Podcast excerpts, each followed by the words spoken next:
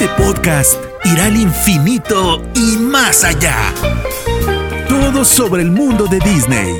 Desde análisis sobre películas y series, coberturas, entrevistas y experiencias personales, hasta controversias, datos históricos y curiosidades. Esto es Experimento 626. Ohana significa familia. Con Diana Su. Bienvenidos al episodio número 46 de Experimento 626. Como ya saben, un podcast dedicado a todo lo que tiene que ver con el universo de Disney. Yo soy Diana Su, me pueden encontrar en Twitter y en Instagram como arroba guion bajo Diana. Y no olviden usar el hashtag experimento 626 para que nos comuniquemos. Como siempre, muchísimas gracias por escucharme semana con semana. Estoy muy, muy emocionada porque en esta ocasión vamos a hacer un repaso por las adaptaciones live action de Disney que han salido hasta el día de hoy. Obviamente vamos a mencionar aciertos, desaciertos de cada una de estas películas, lo mejor y lo peor también. Y al final ya lanzamos nuestro ranking de cuáles son las favoritas y las menos favoritas. Pero para ello tengo el gran honor de contar con una invitada especial. Desde Argentina me acompaña Ellis Black.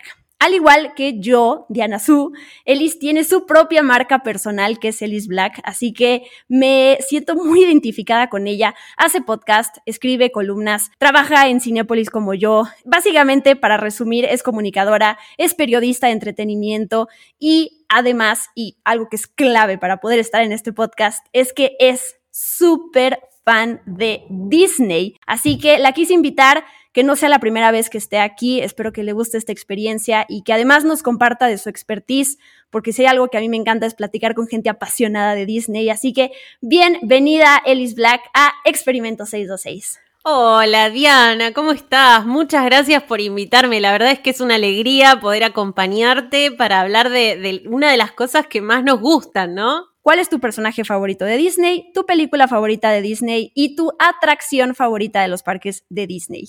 Perfecto. Bueno, primero las primeras dos las voy a responder similares. Mi personaje favorito de Disney es Bella. La verdad es que siempre me identifiqué en su historia con esta, esta joven que encima tiene mi mismo color de pelo y se sentía extraña por estar leyendo mientras todo el mundo estaba haciendo otra cosa o prestando atención a otra cosa.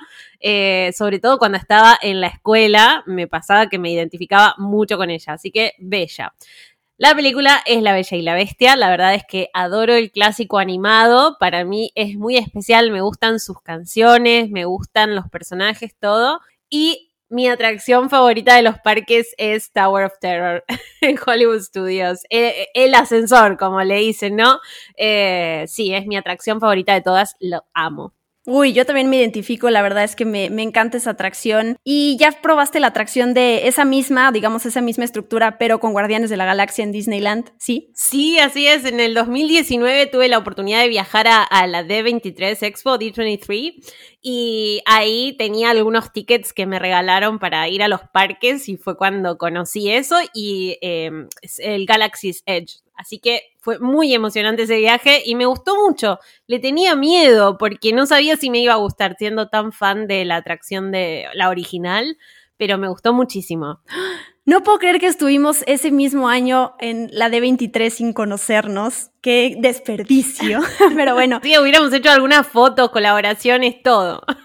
Ya sé, pero básicamente no sabíamos de la existencia de la otra y ya será el siguiente año porque es en 2022 la siguiente edición. Así que ya se me ocurrió un tema del cual vamos a hablar, el cual además le interesa a la gente y me lo han pedido, que es ¿Cómo le hago para ir a la D23? ¿Qué es esto? Porque siento que hay gente que todavía no existe, digo, no sabe que existe esta convención, como que Comic Con es la, pues, la más grande, la más reconocida, pero todo mundo puede ir a la D23. Digo, hay un par de, de, pasos que hay que cumplir, pero ya platicaremos más adelante qué se tiene que hacer y todo lo que ofrece, porque es, es magia, ¿no? O sea, qué es ir a la D23 es es una oportunidad impresionante, ¿no? Totalmente, es maravilloso y para mí fue aparte uno de los últimos viajes pre-pandemia. Entonces fue un viaje extra especial, ¿no? Sí, cierto. Suena tan lejano ahorita hablar de, de, viajes y del mundo allá afuera, ¿no? Es una cosa extraña. Pero bueno, Elis, antes de meternos en, en, el tema de este podcast, me gustaría que dijeras tus redes sociales o lo que quieras decir sobre ti, dónde la gente te puede leer, porque luego uno deja toda esa información al final del podcast y luego no todo el mundo se queda a escuchar todo lo que tenemos que decir. Entonces, no quiero que nadie se quede con la duda de dónde te encuentran y dónde te leen y te ven y te escuchan y todo eso. bueno, la verdad es que eh, la opción más simple es ir a elisblack.com. En elisblack.com está toda la info de lo que hago, están mis redes linkeadas, hay información de contacto y tengo un link a un newsletter que es un newsletter que envío todos los viernes con un resumen de lo que fue pasando en la semana en el mundo del entretenimiento, ¿no? Y algunas reflexiones de quizá temas que están más candentes. Em, por otro lado, tengo también mis redes, que son también Elis Black, y todos los días te cuento qué pasó ayer. Esto quiere decir que en Instagram a la mañana vas a ver un resumen de todo lo que sucedió en el cine, las series en el día anterior, ya confirmado, ¿no? Ya ordenado eh, y todo numerado. Así que espero que te guste y que les guste. Me encanta, porque además eso de confirmado es algo muy importante, porque cuántos rumores surgen en el día. como el más reciente es, pienso en Emma Watson, que ya, o sea, ya todo el mundo se estaba despidiendo de ella y de su carrera, y de repente un par de horas después salió la noticia de que no es cierto que se retira de la actuación. Entonces, está bueno que tengamos este respaldo que podamos encontrar en tus redes. Me gusta mucho. Súper. Gracias, muchas gracias. Sí, me gusta esto de poder sentarme y decir, bueno, ¿cuáles fueron las noticias del día? ¿No? No ir y venir, ir y venir. Eh, me gusta mucho esa oportunidad, así que los invito a seguirme. Pues ahora sí, arranquemos con nuestro tema de hoy, que es las mejores y peores adaptaciones live action de Disney, lo peor y mejor que podemos encontrar en estas películas, que yo a mí siempre me gusta decir esto es, siempre es una opinión personal, van a tener aquí la mía, van a tener aquí la de Ellis. Nadie se sienta ofendido nunca, ni sientan que, o que les da vergüenza expresar que sí les gustó una película que a nosotras no. Yo jamás voy a ser esas personas que te digan, ay, ya vi esta película y no pierdas tu tiempo y no pierdas tu dinero, porque valoro mucho eh, y tengo muy presente que todos tenemos diferentes opiniones, ¿no? Entonces, a lo mejor algo que a mí me parezca terrible y aburrido, alguien más lo puede ver como una joya entonces aquí el chiste es solamente que, quedemos demos a conocer nuestras opiniones. Eh, lo que vamos a tomar en cuenta aquí obviamente son estas estas versiones live action de clásicos animados o precuelas o spin-offs, ¿no? Pensando en estas películas como por ejemplo Maléfica, que se derivan de estos clásicos animados. De 2010 para acá, no vamos a hablar de la película de 101 Dálmatas ni de 102 Dálmatas, porque no, no, no acabaríamos, ¿no? Si hacemos lista de todo lo que ha salido y lo que nos falta. Además, antes de mencionar las películas, te quería preguntar, Elis, ¿Cuál ha sido tu experiencia cuando anuncian o estrenan ya un live action? No si te gustó o no una película, sino el qué sientes cuando dicen, híjole, ahí viene este live action, como fan de Disney, pero al mismo tiempo temerosa de que vayan a darnos algo raro. ¿Qué, ¿Cómo lo, lo vives tú? Bueno, a mí lo que me sucede, y, siempre bromeo con esto de este concepto de me arruinaron la infancia, es que yo siento que es un poco resignarnos a que va a haber versiones y reversiones y reversiones de todo lo que nos gusta, ¿no? Yo soy muy fan de Harry Potter y sé que va a llegar el día en el que digan, bueno, ¿saben qué? Esta película quedó vieja, voy a hacer de nuevo las ocho películas. Entonces, me sucede con los live action que trato de disfrutar lo que viene como algo distinto y no pensar en eh, el VHS del clásico animado sigue en mi casa, no, no le va a pasar nada, ¿no? Entonces, si después no me gustó, listo, no, no lo vuelvo a mirar y sigo con mi versión. Eso que dices es bien interesante, esta, esta parte como de resignación, porque me, puse a revisitar opiniones y críticas de los primeros live actions que empezó a sacar Disney, pensando en Alicia en el País de las Maravillas, en Cenicienta y todos esos. Y muchas de las críticas, quienes las escriben, dedicaban como un párrafo a decir, oigan, acuérdense, no traten de compararla con la animada, o sea, como que existe, o también estas ganas de, querer decir por qué rayos estamos teniendo un live action tras otro. Creo que hoy en día ya pasamos esa conversación porque ya nos hicimos a la idea, como tú diste, dijiste, ya nos resignamos a que va a haber, o sea, ya se, va a hacer live action de todo y en lugar de perderse en la conversación de, pero ¿por qué se está haciendo? Eh, a que, que, a ver, es clarísimo por qué los están haciendo. O sea, es, es una mina de oro toda la parte de la nostalgia. Las taquillas de estas películas son impresionantes, ¿no? Sí, y además siento que yo no soy mamá, pero siento que siendo mamá, abuela, tía, no sé, lo que me toque ser en el mundo, siento que voy a tener muchas ganas de que eh, los chicos de las nuevas generaciones vean nuevas generaciones de esas historias, ¿no? Porque es, es evidente que pensemos lo que pensemos y estemos en el lugar social en el que estemos, las princesas hace 50 años no eran lo mismo que buscamos en una princesa hoy y tener una readaptación que nos muestren o que corrijan cosas que quizá antes se hacían pensando en un mundo mucho más machista eh, todavía, eh, me parece que está bueno, ¿no? Como que las nuevas generaciones conozcan que hay cosas que cambiaron y que ya no tienen que ser así. Sí, totalmente de acuerdo. Estas películas no están al 100% hechas para la generación que somos nosotras que crecimos viendo los clásicos animados en el cine. Están hechas para otra generación que tampoco es justificación para que se pueda rehacer todo, ¿no? Como esta parte de, no es una película que está hecha para ti, así que no opines. Obviamente no podemos entrar en esa conversación porque entonces qué fácil sería todo.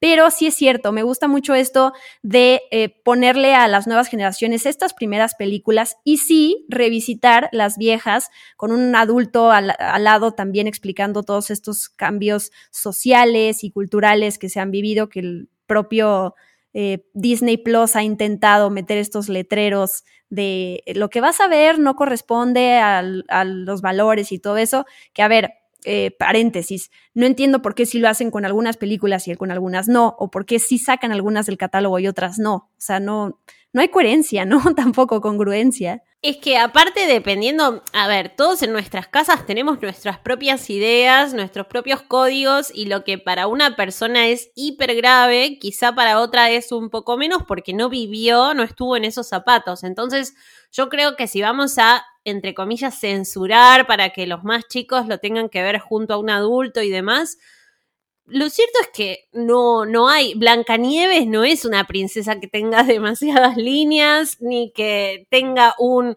poder de soy mujer y soy independiente y necesito hacer esto. Y eso también se podría plantear, como poder conversar con nuestras hijas y nuestras hermanitas.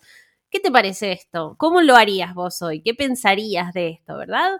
Eh, en general, en cualquier aspecto social, me parece que se podrían revisionar, como decís vos. Claro, eso es por el lado de cómo le llegan estas historias a las nuevas generaciones, pero enfocándonos en nuestra generación, yo siento que estas películas, y ahorita estamos hablando de Disney, pero funciona con cualquier otro estudio, pongo el ejemplo de esta escena súper emotiva de la película de Ratatouille, cuando tenemos a Antonego, a este crítico de comida que está en el restaurante y que le sirve en este platillo que acaba de cocinar Remy, que es justamente el platillo de Ratatouille que lo transporta automáticamente a su niñez y evoca la memoria de eso que, que sintió cuando era chico. Entonces, para mí, así funcionan un poco los live actions. Es, si te gustó también, es porque te la pasas evocando a ese sentimiento que viviste unos años antes.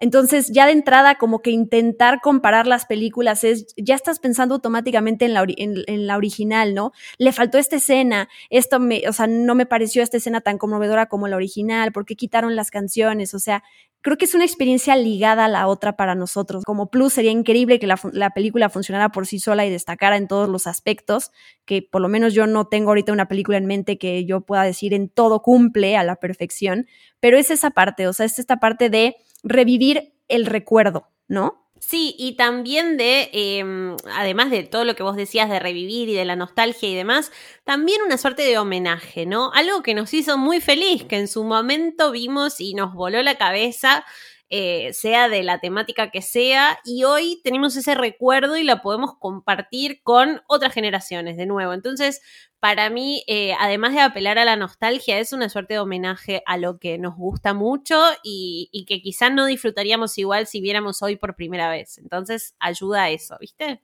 Ahí está el clarísimo ejemplo con WandaVision y, y todo lo que trajo con las sitcoms. Así que eh, por si alguien quería tener un ejemplo de esto que dices, esto me parece brillante y estoy de acuerdo. Y bueno, vamos a empezar a hablar de las películas. Nos vamos a explayar eh, un poco más con algunas que nos gustan o no nos gustan tanto. Pero bueno, la primera es Alicia en el País de las Maravillas, esta película que llega en 2010. El recuerdo que yo tengo de ella es que llama la atención de entrada por que sea Tim Burton quien la dirige, que ya había trabajado con la compañía, de hecho tiene esta historia de que lo corrieron y toda esta parte, ¿no? Eh, bueno, él, él produce El extraño mundo de Jack. Y todo este cast que viene acompañando a la película, Johnny Depp, Anne Hathaway, Elena Bonham Carter, la voz de Alan Rickman, o sea, sí era una película que llamaba la atención de entrada por estos nombres y que siento que decepcionó a muchos, sobre todo a los fans de Tim Burton, que buscaban esa voz autoral y terminan encontrándose con una película de Disney que se nota lo Disney y no lo Tim Burton. No sé si a ti te pasó eso. No es una de mis favoritas para nada, pero eh, bueno, era la que abrió el camino también. Sí, totalmente. Yo creo que eh, eh, no es de mis favoritas en realidad porque particularmente la historia de Alice en el País de las Maravillas no fue nunca de mis favoritas, ¿no? Me gusta, pero hasta ahí. Sí sucede, creo que, como vos decís, los fans de Tim Burton esperaban una película de Tim Burton. Los fans de Alice y de la historia esperaban una historia igual a la que habían o leído o visto en el clásico animado y no cumplió con las expectativas de nadie, ¿no? Porque fue su propia película y trató de traer un mundo nuevo y versiones nuevas de todos estos personajes, que de nuevo vimos algunas cosas que estaban y otras que no, pero como siempre hace Tim Burton, se destacaron más los actores protagonistas que muchas partes de la historia en sí, siento, ¿no? Entonces hoy yo pienso en Johnny Depp, en el sombrerero de Johnny Depp, o en La Reina y cómo Elena Mohon Carter dice off with the head, ¿no? No pienso tanto en la historia. Claro, y por ejemplo, pensando en Johnny Depp, yo siento que forma parte de esta lista de personajes que, que él ha hecho, que, a ver, y no quiero que los fans de Johnny Depp me ataquen ni nada, pero que se parecen mucho entre sí, o sea, este personaje loco, este que maldice, que le vale el mundo, que tiene esta alma libre, como lo, o sea, para mí nunca se va a despegar del personaje de Jack Sparrow, ¿no? Y, creo que eh, tan, bien le salió ese personaje que cuando vemos el otro ya es como de, hay un personaje similar a lo que yo había hecho. Qué bueno pasa, ¿no? Te encasillas como en un rol, porque además si sabes hacer bien ese tipo de roles, pues porque está bien, ¿no? También hay que encontrar también en qué uno destaca más y pues explotar esa parte, ¿no? Pero siento que eso, tampoco por el lado de Johnny Depp me dio un personaje que yo diga, wow, lo recuerdo, ¿no? Y ahorita que ya pasaron 11 eh, años desde el 2010, es padre revisitar, o sea, más bien como hacer una retrospectiva de qué recuerdas de Alice, esta película de Alice en el País de las Maravillas. Y a mí me pasó que era de, híjole, lo que tú dijiste tal cual, los actores, Tim Burton, y pues que es esta historia que tampoco me gustaba mucho de chiquita, ¿no? Es esta, estas, de estas películas animadas que para los niños te trauman un poquito, la verdad. Sí, total, me angustiaban y, creo que me pasa lo mismo que decís vos con Johnny Depp, eh, que también no quiero enojar a nadie, pero siento que si al sombrerero de estas películas le das una botella de ron, ya está, es Jack Sparrow enseguida. Em, sí me acuerdo, por ejemplo, de la escena del no cumpleaños, me pareció muy lindo cómo lo transformaron, pero de nuevo, esos agregados y esas cosas fueron más para sorprender a la audiencia en el momento que para homenajear al clásico, ¿no? Sí, esto del diseño de, producción, del diseño de vestuario, creo que es una constante que podemos encontrar en los live actions de Disney, que está muy bien cuidado, la verdad. No es algo que quiero destacar en cada película porque es eso, creo que está presente en todas, afortunadamente. Y algo que, una otra constante que encuentro en las películas, que ahorita me acordé que quería mencionarlo, es la duración. ¿No? Tú, la película de Dumbo, por ejemplo, es una película que apenas logra pasar los 60 minutos y cuando además luego ves el live action de Dumbo que dura casi, no sé si las dos horas o una hora 45, eh, dices, bueno, ¿de dónde se sacaron toda esa parte de la historia? Que bueno, Dumbo sabemos por, que va por otro lado completamente, pero también digo yo, ay, alargar muchas cosas y que eso sea como el diferencial con el clásico, también dices como, híjole, no, no, no se necesitan muchas cosas. Pues esa es la primera, Alicia en el País de las Maravillas. Sí le fue de críticas, tuvo cosas buenas y cosas malas, pero le fue también que terminaron haciendo la dos más adelante, ¿no? Así que siempre piensen eso, cómo le fue en taquilla a estas películas, ahí está el por qué siguen. Total. Pasaron cuatro años, cuatro años entre Alicia en el País de las Maravillas y la siguiente película live action que fue Maléfica. Antes de meternos a, hablar de qué, nos parece, pues es este spin-off porque no es como tal una adaptación o el remake del clásico animado, ¿no? Estamos hablando de la historia de origen de esta villana que a mí de entrada me emocionó muchísimo conocer eh, la historia de estos villanos que, a ver, Disney, ¿qué es Disney sin sus villanos también, no? O sea, los amamos. Y bueno, llega esta película, ahí viene la de Cruella de Vil, que me emociona y al mismo tiempo, como, como siempre, ¿no? Estoy como, híjole, a la expectativa de ver qué pasa. Pero, ¿qué, qué, qué te pareció Maléfica? Ay, qué dolor esto que voy a decir, pero no, la verdad es que no me gustó para nada. Pero, a ver, voy a tratar de explicarme. Por un lado, siento que, a pesar de que los villanos de Disney tienen su parte muchas veces cómica o exagerada, como puede ser Hades en Hércules, Maléfica es el mal, es la personificación del mal y realmente eh, quiere matar a un bebé, ¿no? Prácticamente es mala, está enojada, es envidiosa, es rencorosa y es súper, súper, súper resentida. Entonces deja como una diferencia tan grande explicar y justificar por qué Maléfica está enojada, que eso me dolió mucho, porque para mí era mala. Por otro lado, siento que Mm, entiendo que no se puede repetir siempre la misma historia, de hecho es muy difícil encontrar una Cenicienta que casi hacen lo mismo, pero no era necesario cambiar tanto la historia de Aurora también, porque después nosotros conocimos a Aurora, después no, antes, y eh, no tiene nada que ver con lo que presenta Maléfica. Entonces son eh, distintos mundos, directamente las separaron. No sé qué te pareció a vos. No, a mí tampoco me gusta. Yo esta película y la segunda, la segunda me parece todavía peor. Las tengo en eh, hasta abajo de mi lista. Y a ver, yo tengo un problema con Angelina Jolie en este papel. Eh, creo que Angelina Jolie, la, la personalidad de esta actriz es impone muchísimo. Entiendo por qué justo la quisieron elegir para ser maléfica, pero yo jamás dejo de ver a la actriz por encima del personaje. Vamos, cuando tú eres actor, pues al, que mandas adelante y, al, y te metes en la piel es del personaje, ¿no? Y yo siempre veía a Angelina Jolie, no veía a esa maléfica, ¿no? Por más que tuviera el maquillaje, la actuación, la historia. Y entonces eso me conflictuó porque jamás vi a esta villana de Disney, ¿no? Veía a Angelina Jolie. Habrá mucha gente que, que sea fan de ella y que entonces eso lo disfrutó. Eso fue lo que a mí me impidió conectar con ese personaje. No sé si tu Angelina Jolie te causó conflicto o no. Yo no lo había pensado, la verdad, como lo decís, pero ahora mientras, mientras te escuchaba, vos sabés que sí, porque siento que yo tuve un fondo de pantalla de la película Maléfica, pero por lo bellísima que era Angelina Jolie, su cara divina, su maquillaje, todo, y yo pensaba, claro, es Angelina Jolie. Ahora cuando te escuchaba decía eso, Maléfica no tiene que ser linda, ¿no? No tiene que ser atractiva, tiene que dar miedo. Sí, y a ver, e, eso, ¿no? No me estoy metiendo ni con el talento ni con la belleza de Angelina Jolie, pero sí siento que eh, estás te la pasas diciendo como, wow, qué, este maquillaje, qué bien se ve, en lugar de estarte concentrando en que te están contando la historia de Maléfica, ¿no?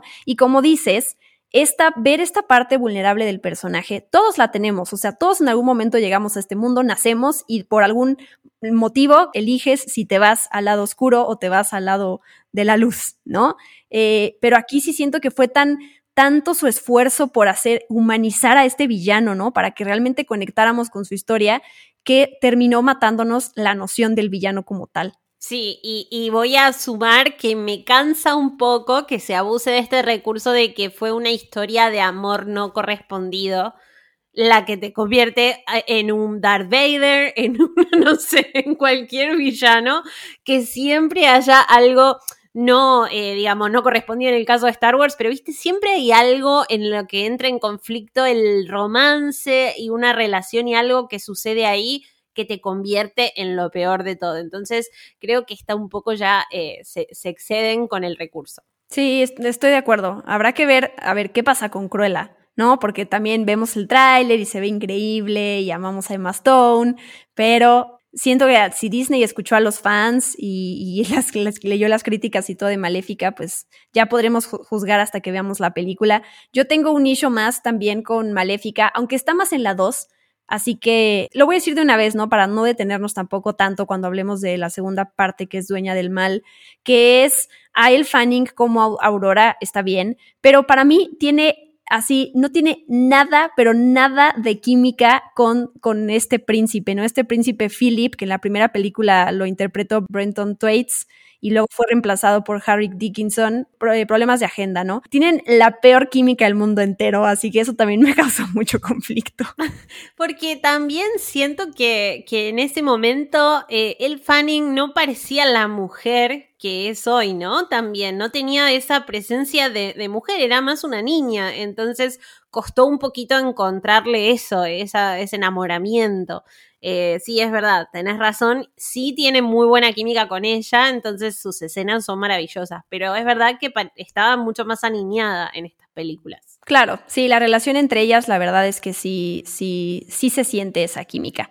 Pasamos a la siguiente, que sé que es una de tus favoritas, te voy a dejar hablar prácticamente a ti porque sé que la disfrutaste mucho, que es el live action de Cenicienta que salió en 2015, esta película se distancia muchísimo del material original de Disney, o sea, de 1950 es la animada, ahorita pensemos en otras, tanto Aladdin como La Bella y la Bestia, tienen mucho menos, menos años, eh, ese puente entre una y otra pues es menor a esta, ¿no?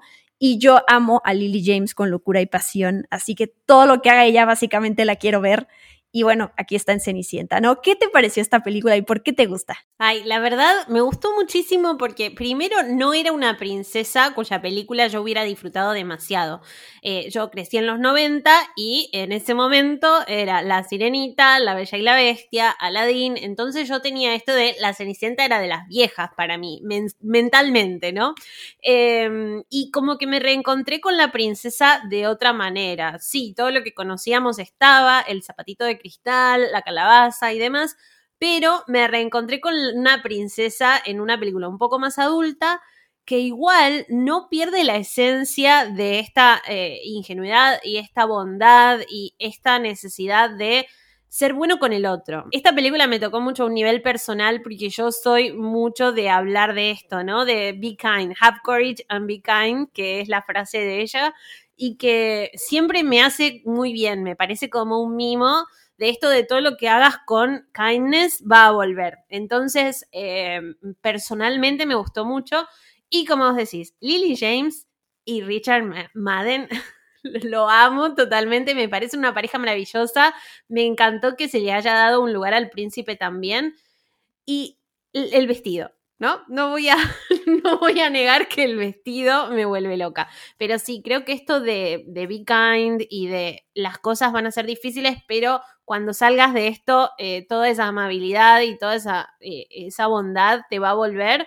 Sé que es muy utópico y muy idealista, pero en una película lo disfruté muchísimo.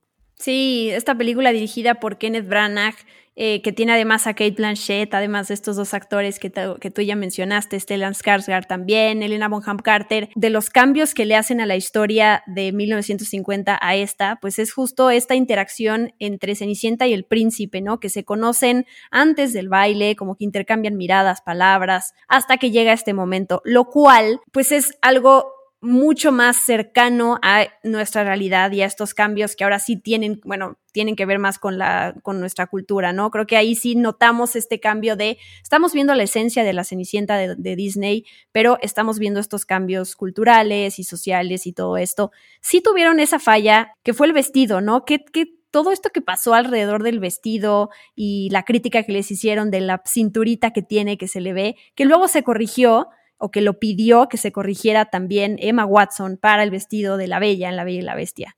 Lo que yo siento con eso fue que visualmente quedaba hermoso, pero no era creíble con el resto de la historia, ¿no? Porque sí, a mí me encantó de nuevo, siempre que sale una película, fondo de pantalla del celular, en la tablet, en la compu, en todo. Eh, y yo siempre tenía de fondo de pantalla la escena de ellos en el columpio eh, que está ella sentada y que él está al lado, bueno, con todo verde, era divino. Pero en la práctica era muy difícil, eh, ¿no? Porque tenías el vestido, era otro personaje. Y te quiero preguntar sobre, eh, bueno, otro personaje, aunque no sea humano, pues es la carroza, por ejemplo, ¿no? Cuando transforman ahí a esta calabaza. Y Pienso también en ese estilo que utilizaron para los personajes de La Bella y la Bestia, para animar a Ding Dong, para animar a Lumière, que es como, como este dorado, a mí me causaba conflicto, que tiene este mismo diseño que la carroza. ¿Te gustó todo eso? O sea, son cosas que pasaste como de, ah, no me importan ese tipo de detalles. Esas son las cosas que traté de pasar por alto en el momento de hacer reviews y demás, porque sí, me pasa lo mismo. Como que humanizaron mucho o, trajeron, trajeron, perdón, mucho a la realidad algo que no era necesario traer a la realidad, ¿no?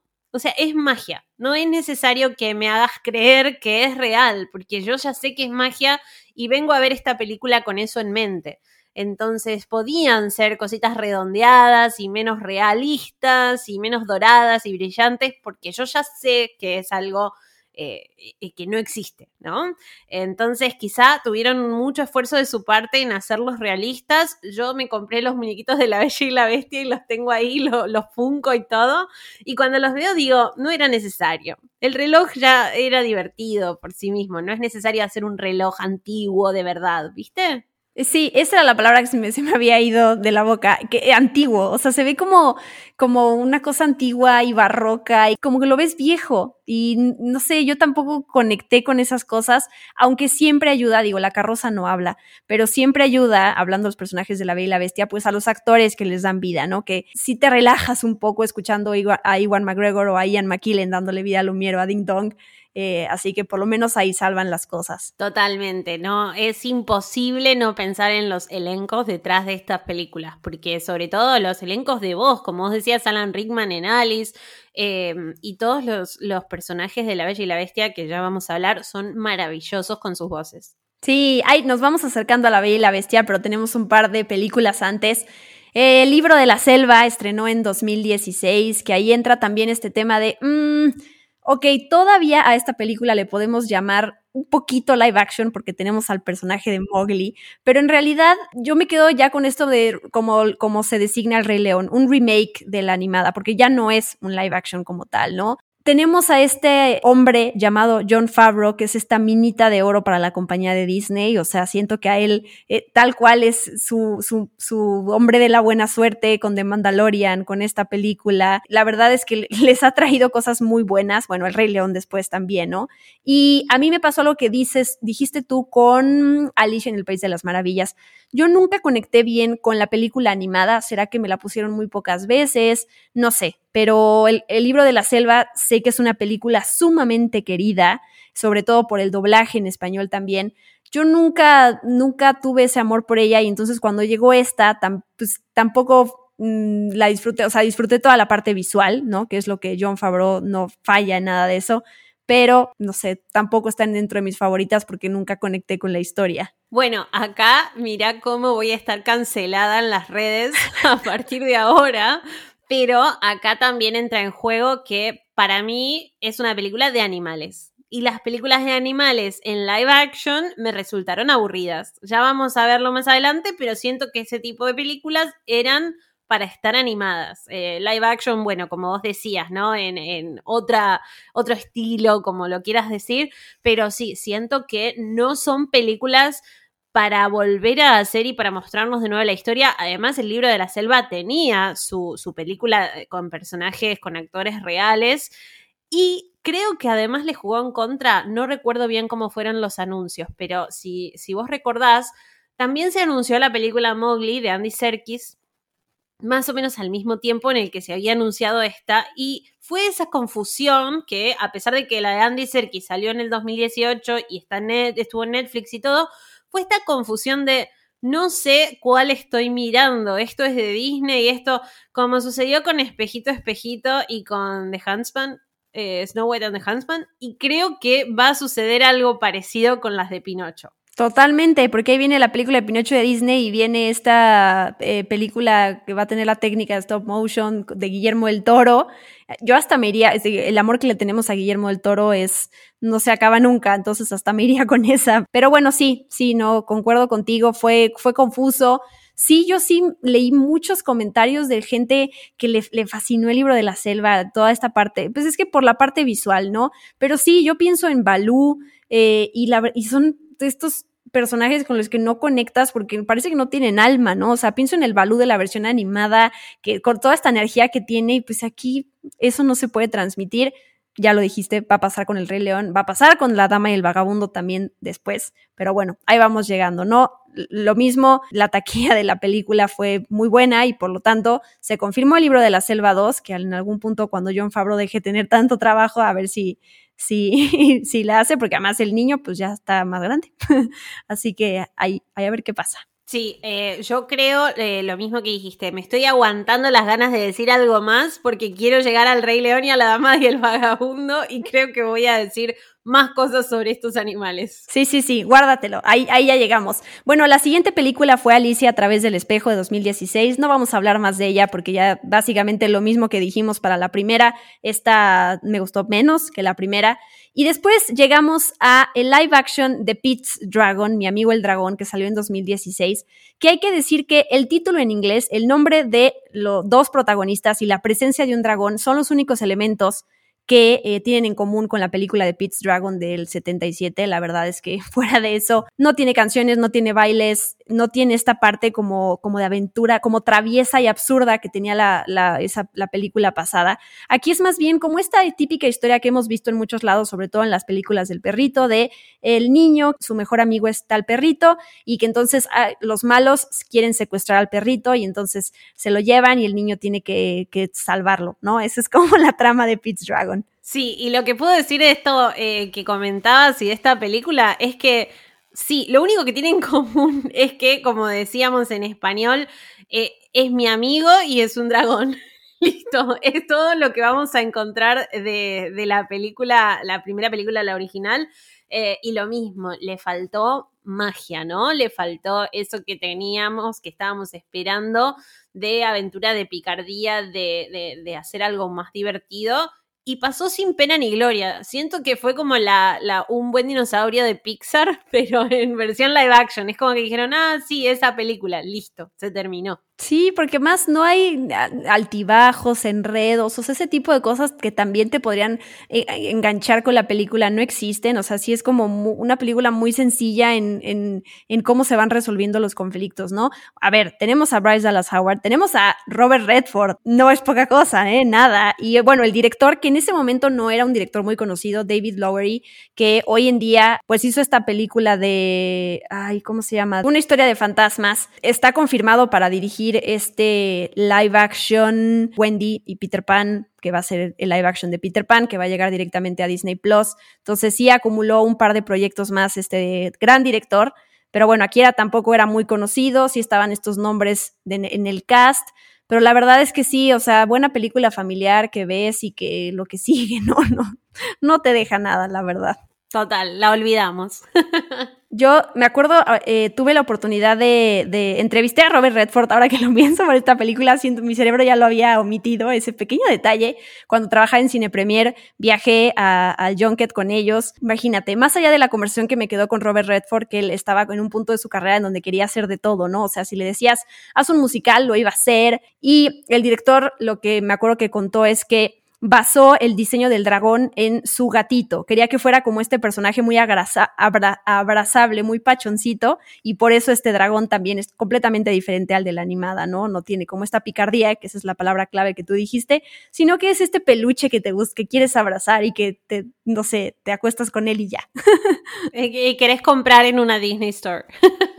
ah, bueno, ahí sí, estoy, hablo por ti, pero bueno, te pregunto también eres esas que quiere comprar los peluches de todo, ¿no? O sea, así, así pasa.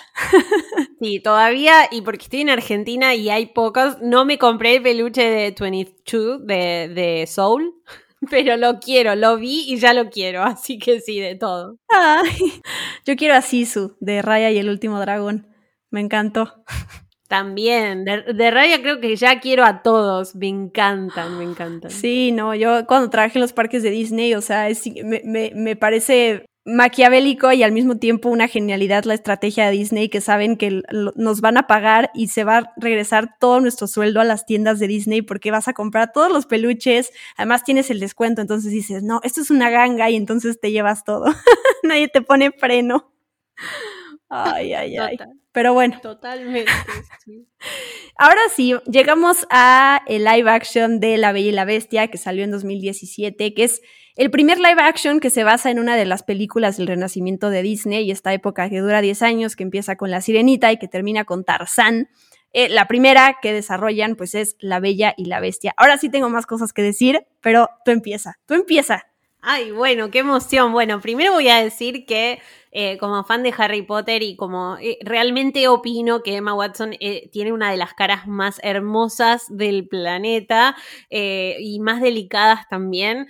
Y como era mi princesa favorita, Bella, yo siempre bromeaba con que la única persona que alguna vez podría volver a ser de Bella iba a ser Emma Watson. Y era un chiste recurrente eh, conmigo, porque era muy de compartir la cara de Emma Watson y el portarretrato que le hicieron y todo. Y cuando sucedió, te juro que eh, eran amigos diciéndome, pasó en serio, parece como que lo pediste vos, ¿no? Eh, te vas a comprar todos los muñecos, todas las figuras que haya y todo. Eh, y sí, tengo publicaciones en Facebook de, del 2009 diciendo si alguna vez Emma Watson es la bella, ¿no? Entonces eh, fue mucha emoción. Pero al mismo tiempo, no sé si estás de acuerdo, creo que si bien lloré en el cine, porque era la película que yo más estaba esperando como live action, al mismo tiempo siento que en la actuación de Emma, que sabemos que la queremos mucho, pero no es una actriz digna de, de festivales, ¿no? Eh, es una actriz regular. Siento que hay cosas que le faltaron a la magia de la película. De nuevo, las voces son maravillosas, las canciones, la adaptación, se ve muy lindo todo, pero le están bailando los platos y los cubiertos y ella está sonriendo como si lo, estuviera en un colectivo yendo a trabajar a la oficina, ¿no? Entonces siento que le faltó magia y como que Emma no cayó en, en que estaba siendo una princesa de Disney. Totalmente de acuerdo. De hecho, ahorita que estabas hablando de Emma Watson, me dio un poco de miedo. Dije, híjole, ahorita que le diga lo que opino de Emma Watson, me va a dejar, se va a desconectar de este podcast. Pero es eso, Emma Watson es, eh, es preciosa. Creo que además hablando de lo, lo que hemos conocido de ella en su parte como activista y las cosas que hace en el mundo real, es una, es una buena persona, es una hermosa persona de donde la quieras ver. Pero sí, la verdad es que como actriz, yo siento que eh, Hermione, la verdad, cuando era más chiquita era un papel que le quedó muy bien y yo veía mucho más en ella que lo que veo en cualquier papel que hace hoy en día. Y sí, llenar los zapatos de la bella, evidentemente no lo hizo es, ni siquiera las canciones, ¿no? O sea, se nota lo que tuvieron que empujarla ahí para que lograra los tonos y cómo modificaron la voz. Para mí, lo mejor que tiene La Bella y la Bestia en cuestión de personajes es Luke Evans como Gastón. Yo salí fascinada, o sea, ese número que tiene con Josh Gad como LeFou me encantó. Muero por ver, la verdad, la serie que llegue a Disney Plus con ellos dos porque me conquistaron. Eh, además cantan muy bien los dos, entonces eso se agradece. Y Dan Stevens, eh, Dan Stevens, que también no es este personaje eh, carismático, pero yo siento que su interpretación sí se llega a opacar por el, CGI, ¿no? O sea, siento que en varios momentos, sobre todo en esa escena del baile, que es la escena de la Bella y la Bestia, se nota que no puede caminar porque está subido en unas muletas que no lo dejan moverse naturalmente y, eso también entorpece su relación con la Bella, con Emma Watson. O sea, se nota que tampoco hay esa química y eso me molesta mucho esa película, pensando además que Disney tiene todo el dinero del mundo para que lo puedan eh, poner en sus efectos y en su tecnología. Se nota un montón el CGI y en estas partes en donde él se mueve como un robot. Bueno, sí, totalmente de acuerdo y totalmente de acuerdo en lo que dijiste de Luke Evans como Gastón. Nunca pensé que iba a querer a Gastón hasta que vi esta película y, me encantó el personaje. Realmente Gastón era uno de los villanos que me daba rechazo totalmente eh, y, me divertí muchísimo con, con, su interpretación. No solo no sabía que podía querer a Gastón, sino que cuando anunciaron que Luke Evans iba a ser Gastón, ¡ah! tuve mis dudas, ¿no? Dije como, ok, a ver qué pasa. Y desde que salió el clip de la canción de Es un gran tipo Gastón, me conquistaron. O sea, esa sí la, la he visto una y otra vez porque eso que dijiste, la, energía de los números musicales es increíble. O sea, No me gusta que hayan cambiado un par de letras. En español yo quería cantar las canciones y modificaron estrofas y no entiendo por qué. Pero por lo menos esa energía, esos arreglos musicales, Dios, me acuerdo el primer teaser que salió cuando lo único que pasaba es que se veía al final la rosa, pero veíamos estos escenarios del castillo y la música, o sea, yo lloraba con el teaser, ¿no? Sí, totalmente, totalmente. Fue muy, muy emocionante. Y sí, ¿no? Esta parte ya lo dijimos de la, animación de estos, la representación moderna de estos personajes que le ayudan mucho a las voces que están atrás, pero que sí son extraños.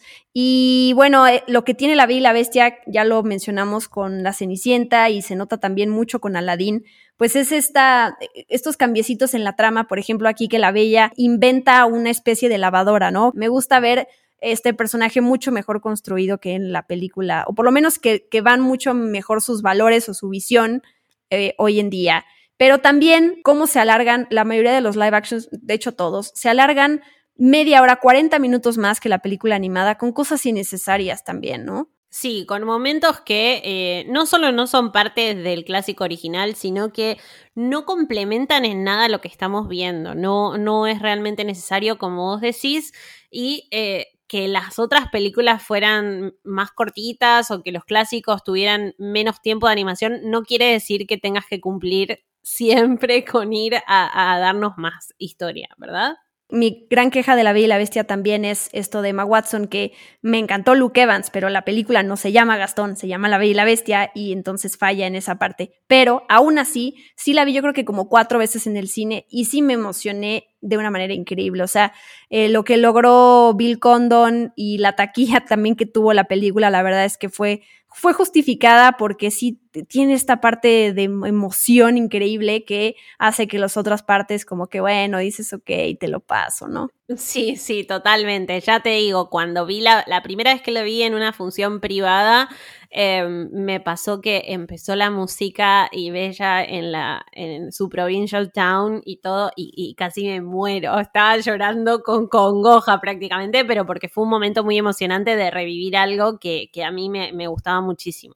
La siguiente película, live action, que también es spin-off, digamos, porque parte de una historia, de un personaje de una historia querida que es Winnie Pooh, que es Christopher Robin, que salió en 2018, que también Ah, este era otro ejemplo, mira, de otra película que fue confusa porque había una película sobre el autor de Winnie Pooh y esta película se trata sobre el personaje que crea el autor de Winnie Pooh, que es Christopher Robin, es decir, un personaje ficticio, no es una historia ficticia. También esta este cambio que hubo a los personajes, a Winnie Pooh, a Puerquito, a Burro, que también se ven como tan pálidos, tan deslavados. Y creo que eso es como yo describo la película, una película gris, la verdad. Tenía tantas ganas de que me gustara tanto, no sé si también fueron las expectativas las que luego nos juegan en contra, pero me pareció como, como muy sosa la película. Bueno, sabes que a mí justo con esta película me pasó lo opuesto, porque yo no la estaba esperando, yo no era fan de, Winnie Pooh, la verdad era que sí es un osito, listo, qué divertido, pero no conocía demasiado porque no consumía mucho eh, esa, ni la serie ni nada. Y esta película me hizo, como que me hizo feliz, ¿no? Me pareció inocente, pero en una buena forma, y si bien, como vos decís, es gris, tiene aparte el clima londinense constante, me pasó que me hizo bien, eh, me hizo bien, me, dejó sonriendo. Em, los personajes sí, están muy realistas, están como sería una muñeca si, si lo cosemos nosotras, eh, y yo ni siquiera, porque yo le haría cinco ojos, no sé coser, pero eh, siento que me encariñé después de ver la película. La primera vez que los vi dije, ay no, y después quería el muñeco. Esos no los tengo, ¿ves? Esos los tengo que conseguir todavía. Sí, te falta. No, qué bueno, mira, creo que esa es la primera en donde ahora sí no estamos de acuerdo, lo cual está perfecto. A mí sí me, se me hizo una película aburrida, ¿sabes? O sea, entiendo como esta parte de sí está la, parte tierna, la reunión entre amigos, eh, Winnie Pooh tratando de impulsar a Christopher Robin a que no se rinda en su vida, pero sí, no, no, me, no me llegó. No, también, porque eso también me, me gusta decirlo y lo defiendo mucho, nunca eso de que exista la objetividad 100% a la hora de ver una película, para mí no existe. O sea, existe tu, contexto y también tu mood de ese día, ¿no? O sea, yo siento que siempre, siempre van a intervenir esas dos cosas para ver, saber con cuánto te gustó la película. Creo, creo. Sí, total. De hecho, es una de las razones por las cuales yo elijo no hacer crítica cinematográfica. Yo siempre prefiero hacer una review, contar lo que me generó, lo que, lo que siento con una película, pero es muy personal para mí, independientemente del conocimiento que tengan que tener de cine los críticos, para mí es muy personal y muy del momento, como vos comentabas. Totalmente, yo de hecho, yo tampoco me, me, me, llamo crítica ni nada, o sea, cuando comparto algo es como opinión de la película, sí siento que se, se puede modificar si la ves una segunda o tercera vez o con quién la estás viendo también, por alguna extraña razón, también eso te puede, eh, puede influir en cómo lo veas, pero bueno, está padre que, que también estemos de acuerdo en eso. La siguiente, el siguiente live action es Dumbo, que llegó en 2019, que, que ese año creo que hubo cinco live actions. Estuvo impresionante lo que sacaron mes con mes. Esta película en donde regresa Tim Burton a Disney, musicalizada por Danny Elfman, con un elenco otra vez maravilloso. Colin Farrell, Eva Green, Michael Keaton, Danny DeVito, Alan Arkin. Y otra vez esperando de parte de la gente este sello de Tim Burton. Bueno, ahorita hablamos de esta segunda parte de la película que se va por otro lado completamente, porque como ya dijimos, la animada dura sesenta y tantos minutos, ¿no? O sea, apenas rebasa la hora. Y Dumbo, ¿qué te pareció este elefantito y su animación? Bueno, acá te tengo que dejar hablar mucho porque, ¿sabes? Dumbo me me pone mal. Dumbo me angustia terriblemente. La historia de Dumbo y la historia de Pinocho me, me afectan casi más que la historia de Bambi. Y, y, lo que me pasó es que fui, no te digo sin ganas, pero fui como diciendo, tengo miedo de lo, lo que vaya a sentir con esta película. Y si bien no me pareció una mala película o una película aburrida, es como vos decís, buscaron la forma de extenderla por otro otros puntos de la historia y perdió un poquito esa esencia de Dumbo, ¿no? De Dumbo que quiere a su mamá, de su mamá que lo busca, como que también se fue por otros lados. Si disfrutas ese tipo de películas y los más dramas, está bien, pero yo la vi una vez y ya está, como que es suficiente para mí. Sí, a ver, a mí lo que me pasa con esta película es Um, sí se me hace innecesariamente larga, o sea, que dure ahí esta, toda esta segunda parte que entiendo la crítica que quieren meter a los parques temáticos y el lado oscuro de todo eso, que además tiene que ver con Disney. Me gusta porque además meten este tema de la preservación de, y el hábitat de los animales y todo eso, que también pensando en las nuevas generaciones, pues se me hace algo muy importante que, que estén estos mensajes, pero sí se me, se me lo alargaron para mí. Tenía mucho miedo de ver esta película porque esta escena de la, del clásico animado en donde la mamá de Dumbo está tras las rejas y le canta la canción y lo mece con su trompita, a mí me, o sea, es de las, me devasta esa escena. O sea, sí está la escena de Mufasa cuando se muere y Simba, y creo que es como en general la escena que más nos, nos, trauma. Pero a mí esa escena de Dumbo me hace, como dices, me pone mal. O sea, no me hace llorar y solo eso, sino que me pone mal. Entonces yo tenía mucho miedo de ver esta escena, que es algo que pasa en los live action en general, que creo que sí suavizan todo ese tipo de momentos. Eh, además de para no, meterse en temas de lo, políticamente correcto y todo eso, creo que también esas escenas dolorosas no se sienten tan duras, afortunadamente, en los live actions, también por el tipo de animación, pero eh, creo que yo iba tan tensa hasta que llegara ese momento que cuando pasó, a lo mejor me relajé tanto que dije como, ay, pues me entretengo y ya, ¿no? O sea, sí de repente dije, bueno, veía el reloj y decía, ¿cuándo va a acabar esta película? Pero um, me gustó el Dumbito, Em, se, me, se me hizo... Eh, se, me hace tierno, la verdad, y yo creo que en estas películas algo que yo busco también es que también está integrada la animación con lo live action, ¿no? Paddington para mí siempre va a ser el ejemplo máximo de lo bien que se puede lograr que dialoguen estas ambas partes, lo que existe y lo que no existe, ¿no? El live action y la animación. Y creo que Dumbo aquí está, se logra en ese sentido. Sí, total, y no tuvieron que hacerlo ni, ni, no sé, con un estilo antiguo ni nada raro. Es el elefante y vuela y listo, ¿no? Como que estuvo bueno eso también. Y mira, veo que nos queda una película más antes del Rey León, pero voy a hablar de eso que dijiste de Mufasa y de los momentos tristes en un ratito porque totalmente coincido con lo que dijiste. Ya casi. Ahorita llegan. Primero vamos con Aladdin. Algo para terminar con Dumbo que también siento que se desperdicia son los actores, ¿no? O sea, como que dices, ay, Colin Farrell salía ahí, Danny DeVito y todos estos no se lucen, la verdad. Pero bueno, pasa. Y Colin Farrell de golpe tuvo, no sé, un montón de cosas de proyectos con Disney, ¿no? Colin Farrell con... Co- Artemis Fowl también está ahí, Colin Farrell, pero además sale como cinco minutos, yo creo. Y la del sueño de Walt, la que, la que hace como del... Bueno, sí, no voy a spoilar por las dudas, pero la del sueño de Walt Disney también. Aladdin sale también en 2019, que, bueno, ya voy a decirlo, este es a mí el live action que más me ha gustado hasta la fecha. La energía que me transmiten estos dos, eh, Naomi Scott y Mena, Mina Masoud, me encantó su química. El problema que tengo con el live action de Aladdin es lo que me pasa al contrario con La Bella Bestia, que es el villano es malísimo. O sea, Jafar, que es interpretado por Marwan Kensari, es terrible. O sea, este villano es manipulador y es frío y es oscuro y cruel. O sea, realmente impone y aquí no tiene nada de eso. Que luego me pongo a pensar y digo, hubiera sido muy difícil hacer un villano así, que además tiene esta parte como de coqueteo, como de atracción hacia Jazmín. Y hoy en día, eso obviamente hubiera sido así como impensable tenerlo en la película, ¿no? Pero bueno, no funcionó su construcción del villano. No, total, aparte siento que, que por más buen trabajo que, que no creo que lo haya hecho, pero por más buen trabajo que hayan hecho desde la dirección y con el actor sobre el villano, eh, tendría que haber sido un villano de al menos 20 años más. Eh, entonces esto también está, eh, ¿no? Que sea tan diferente a la edad del sultán. Sí, coincido, es una de las películas live action que más me gustan. La, dirección me encantó. De hecho, yo sé que hay mucha gente a, quien a la que no le gusta Guy Ritchie, pero en este caso siento que funcionó perfecto porque eh, Aladdin corriendo en la primera parte de la película y todo lo que sucede detrás de él y todo ese estilo que siempre nos muestra Guy Ritchie funcionó muy bien.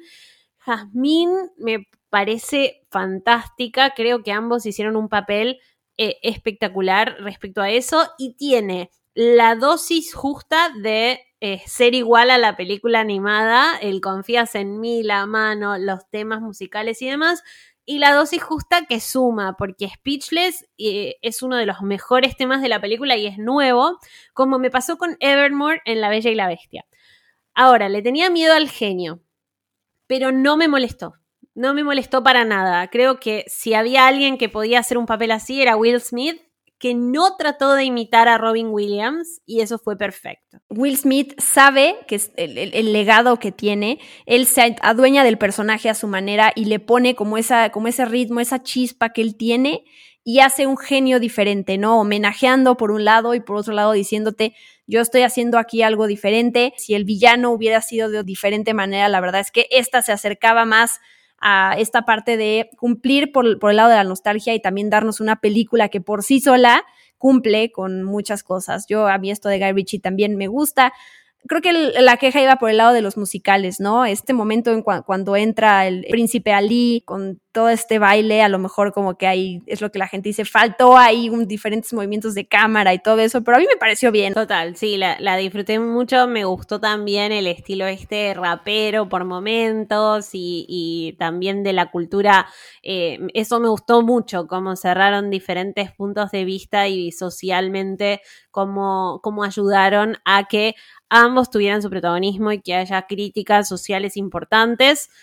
Sí, quizá creo que el final de Jazmín es estirar mucho ya esa crítica social, porque sabemos que en un país como el, el país en el que está transcurriendo todo, no pasaría que de golpe uno dice, bueno, serás la sultana y listo, ¿no? Pero bueno, es como vos decís, son cosas que podemos pasar, omitir para disfrutar de otros aspectos de la película. Claro, y además no hay necesidad de, que este personaje tenga esta transformación, o sea, de, ok, ya ponemos un poco de historia sobre tu mamá, te damos esta canción, eh, eh, este empoderamiento y todo, y pero de repente resulta que eres todo, ¿no? Y además vas a la que gobierne el lugar, y no, o sea, también es, ahí es cuando ya se empieza a perder un poquito como toda la parte de, de que sea realista eso, dices, porque es como de, lo estás haciendo ad- adrede, o sea, forzado, no, no se necesita.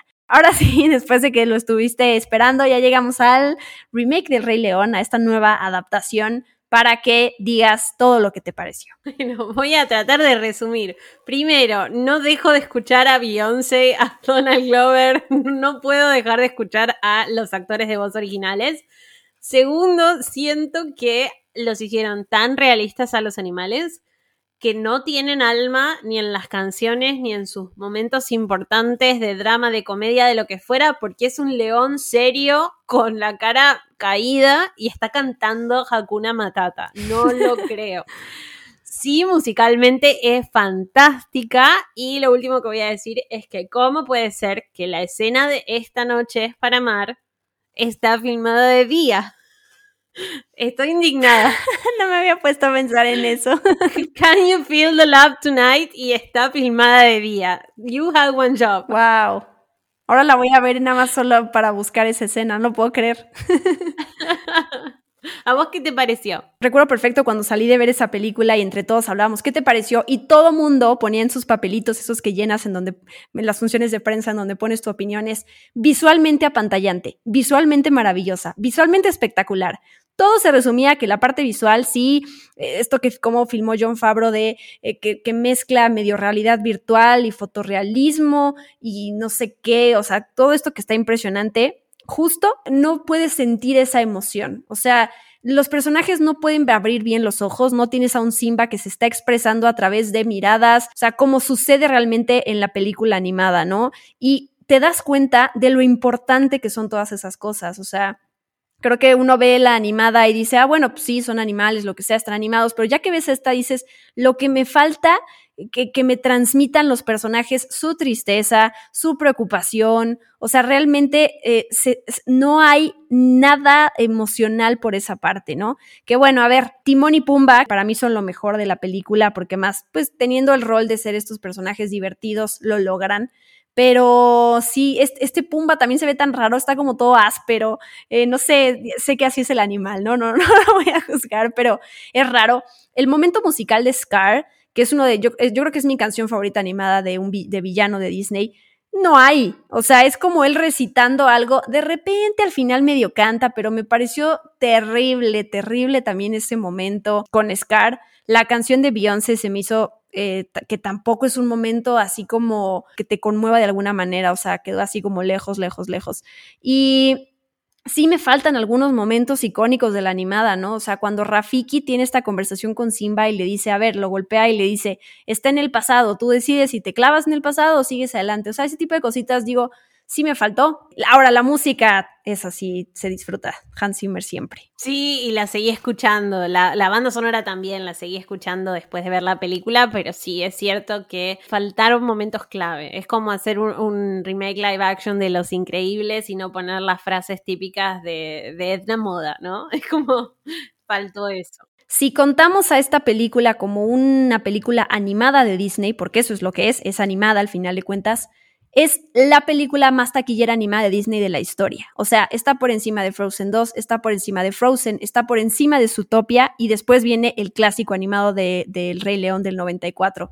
Así de bien le fue a la película, por si se preguntaban, bueno, pero es que a mí no me aportó nada, bueno, a nosotros no, pero lo, lo, que le aportó a la taquilla fue impresionante, por eso ya se va a hacer esta especie de secuela con Barry, digo, de precuela con Barry Jenkins, que bueno, ahí estamos a la espera de ver qué pasa pero le fue increíble, le fue increíble a la película en la taquilla. Sí, sí, y estoy, en realidad no estoy esperando esa precuela, pero estoy esperando ver qué hacen con eso. Sí, claro, ¿qué, qué va a pasar? Ahí, ahí veremos. Eh, la siguiente fue Maléfica, Dueña del Mal, también de 2019, que ya hablamos de ella, ya la hicimos pedazos un poquito. Así que nos pasamos a la siguiente, que es el live action de La Dama y el Vagabundo, esta mezcla live action CGI, la, la que vi recientemente para poder hablar de ella en este podcast porque no la había visto. Y leí tantas cosas malas de la película. Las críticas fueron, sobre todo de la audiencia en, Rotten Tomatoes, que siempre me gusta leer. No sé si fue eso, pero me pareció una película súper linda. O sea, sí está otra vez esta barrera que no puedes sentir a las emociones, pero ver a los perritos, como si tenemos escenas reales de perritos, a diferencia de los leones en, El Rey León, que ahí todo es animado. Aquí sí me gustó eso. No sé, eh, pero me disfruté la película. Bueno, yo la vi ni bien llegó Disney Plus porque era como tan esperada, porque llegaba con la plataforma y vos estuviste también en la D23, sabés que la presentaron ahí con los perritos en el escenario y demás. Estaba como muy entusiasmada por eso. Siento que para mí le faltó no sé si alma, pero siento que esta vez sí no, no me aportó nada, ¿no? No me dio nada diferente. Fue como ver un documental con perritos haciendo cosas divertidas y ya está. Entonces, como que en un momento dije, bueno, en este caso sí, me quedo con la animada, no necesito volver a ver esta peli. Em, no me sumó, pero es cierto que no es que me molestó o que la odié, ni mucho menos, es simplemente algo que ya olvidé también. Es cierto, es cierto eso. O sea, sí es casi, casi una copia calca de la, de la animada. Esta, por ejemplo, escena clásica de los gatos y meses cantando una canción, que a mí esa canción siempre me dio miedo de chiquita. Es como muy tétrica y aquí no está, ¿no? Aquí como que ese momento pasa muy rápido, entonces ese tipo de cosas, pero sí leí críticas que decían que el desarrollo de la personalidad de, de, él, que no estaba bien construida, ese tipo de cosas, yo digo, yo ni noté eso, ¿no? Tal cual como dices, es una copia de, de la película clásica animada y pues hasta ahí, ¿no? Pero me, me pareció linda. Cerramos esta lista con el live action de Mulan, que así como ya contaste tú que tu película favorita es La Bella y la Bestia, y entonces me imagino que cuando anunciaron la película te generó ese sentimiento de, híjole, a ver qué hacen, a mí me pasó con Mulan. Mulan es mi película animada favorita de Disney, la amo, me encanta, me encanta en muchos sentidos. Y bueno, pues lo que no quería que pasara, pero sí me decepcionó el live action de Mulan.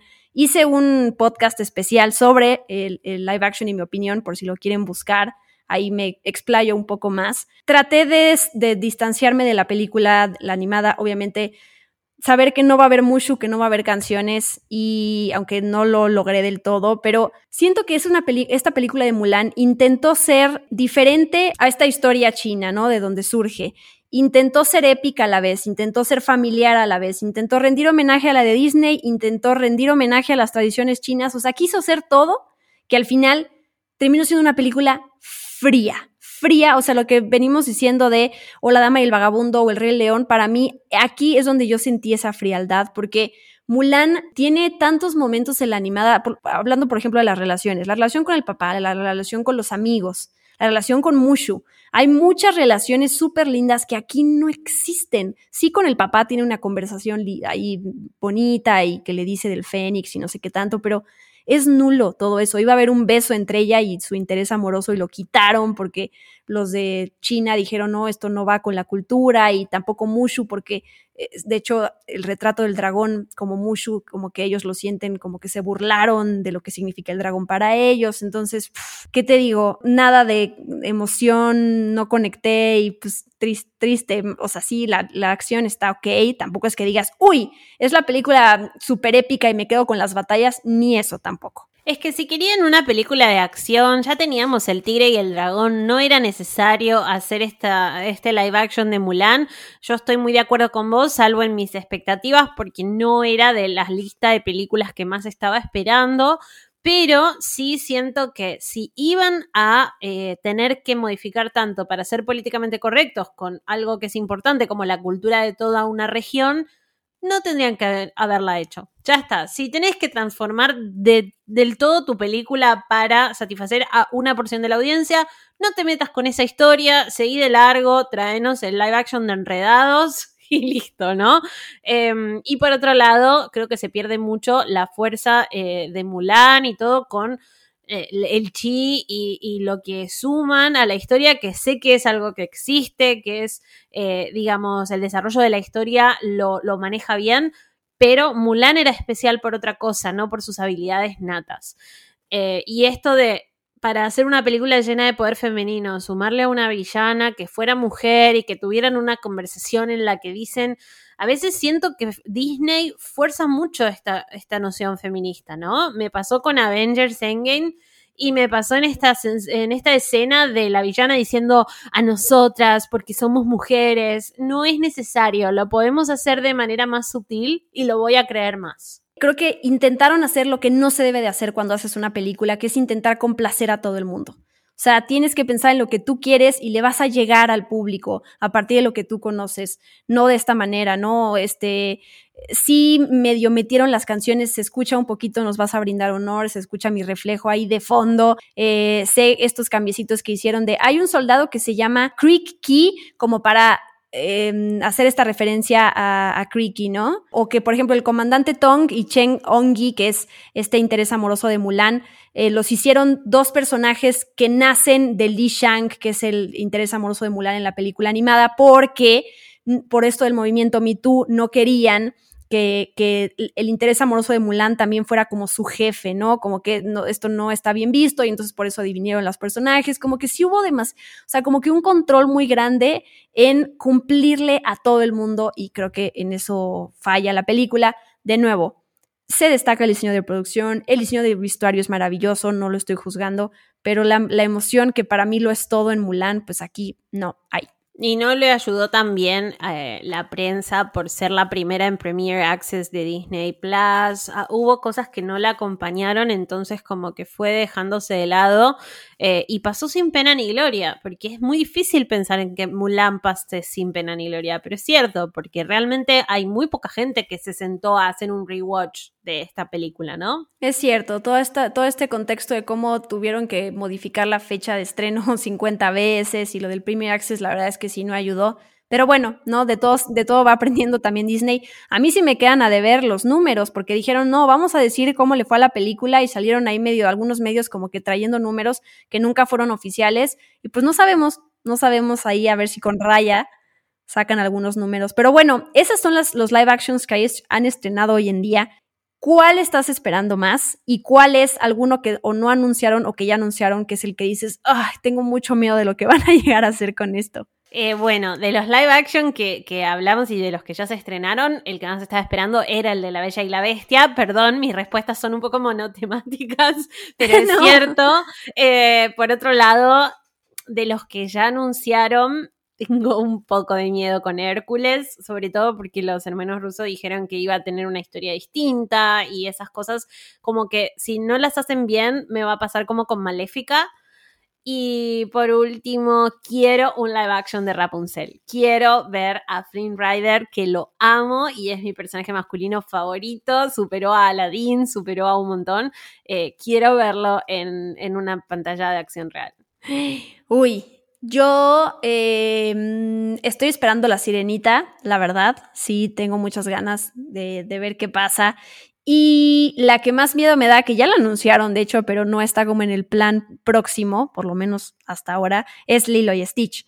Stitch es mi personaje favorito y lo que vayan a hacer eh, pues con él y cómo lo vayan a animar y todo eso, que me imagino que sería justo mezcla live action y CGI, me da mucho miedo, pero me emociona a la vez todo el merchandise nuevo que va a salir de Stitch, porque ahí voy a estar.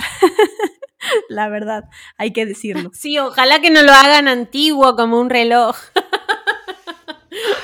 Ojalá que no lo hagan antiguo, raro, dorado, feo. Pero bueno, ya veremos qué pasa. Puedes compartir tu top cinco o tres o como tú quieras de las películas favoritas live, actions de Disney y si quieres dos, dos que te encantan y las dos que menos te gustan. Ok, dale, voy a hacer eso. Las dos que me encantan son Cenicienta y Aladdin. Y de, es difícil porque no muchas me gustaron un montón, pero las que menos me gustan son Maléfica y El libro de la selva. Ok. Yo también me quedo con Aladdin y pues sí voy a elegir La Bella y la Bestia por todo, lo, o sea, sí ya escucharon los pros y contras, pero la verdad es que me hizo tan feliz esa película en el cine que, que sí la voy a poner en segundo lugar. Y hasta abajo, Christopher Robin, pobrecita, y las películas de Maléfica, las dos, la verdad es que sí. Ahí a ver qué pasa con Cruella y con las otras cosas. Yo, Hércules, tengo tantas ganas de que anuncien el cast, pero bueno, también ahí a ver qué pasa con, con todo. Es que es un, es un volado, la verdad. Y cuando las anuncian que ya llegan directo a Disney Plus, yo digo, no sé si eso es bueno o malo. Sí, es como que todavía no lo sabemos. Lo vamos a saber en unos años, pero por ahora no. Ahora no, pero bueno, ese fue nuestro repaso de los live actions, adaptaciones live actions que han salido hasta el día de hoy de la compañía de Disney. Muchas, muchas, muchas gracias, Elis. De nuevo, di tus redes sociales o bueno, ya sé que de lo, está lo de tu página, que creo que es lo más fácil para que la gente te encuentre y esté en contacto contigo. Pero muchísimas gracias por todo tu expertise que amablemente accediste a compartir aquí en el podcast, la verdad.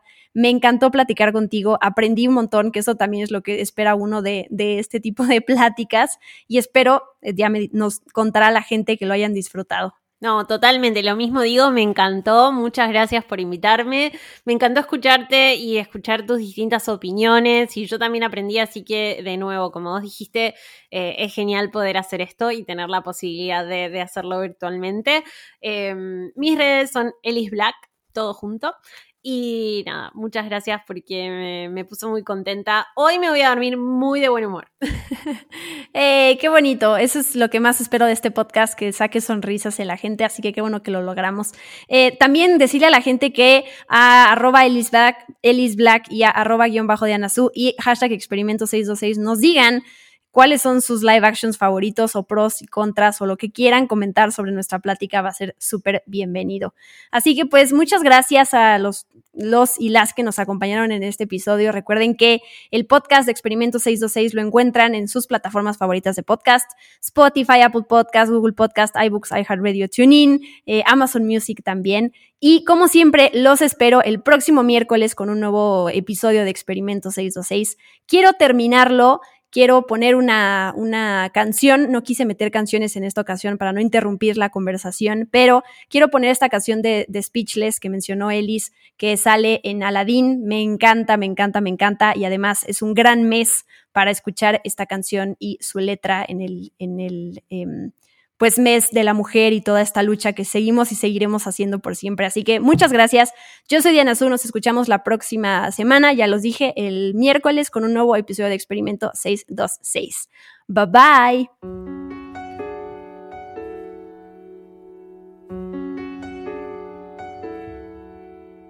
Here comes a wave to wash me away, a tide that is taking me under. Swallowing sand left with nothing to say. My voice drowned out in the thunder. But I won't cry and I won't start to crumble.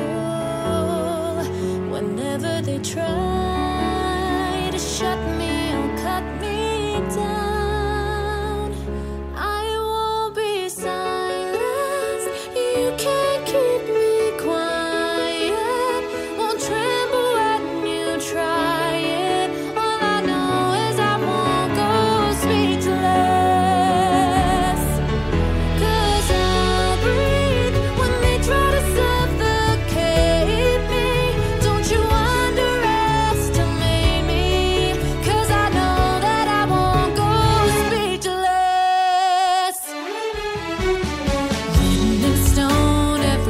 every word. Centuries old and unbending. Stay in your place,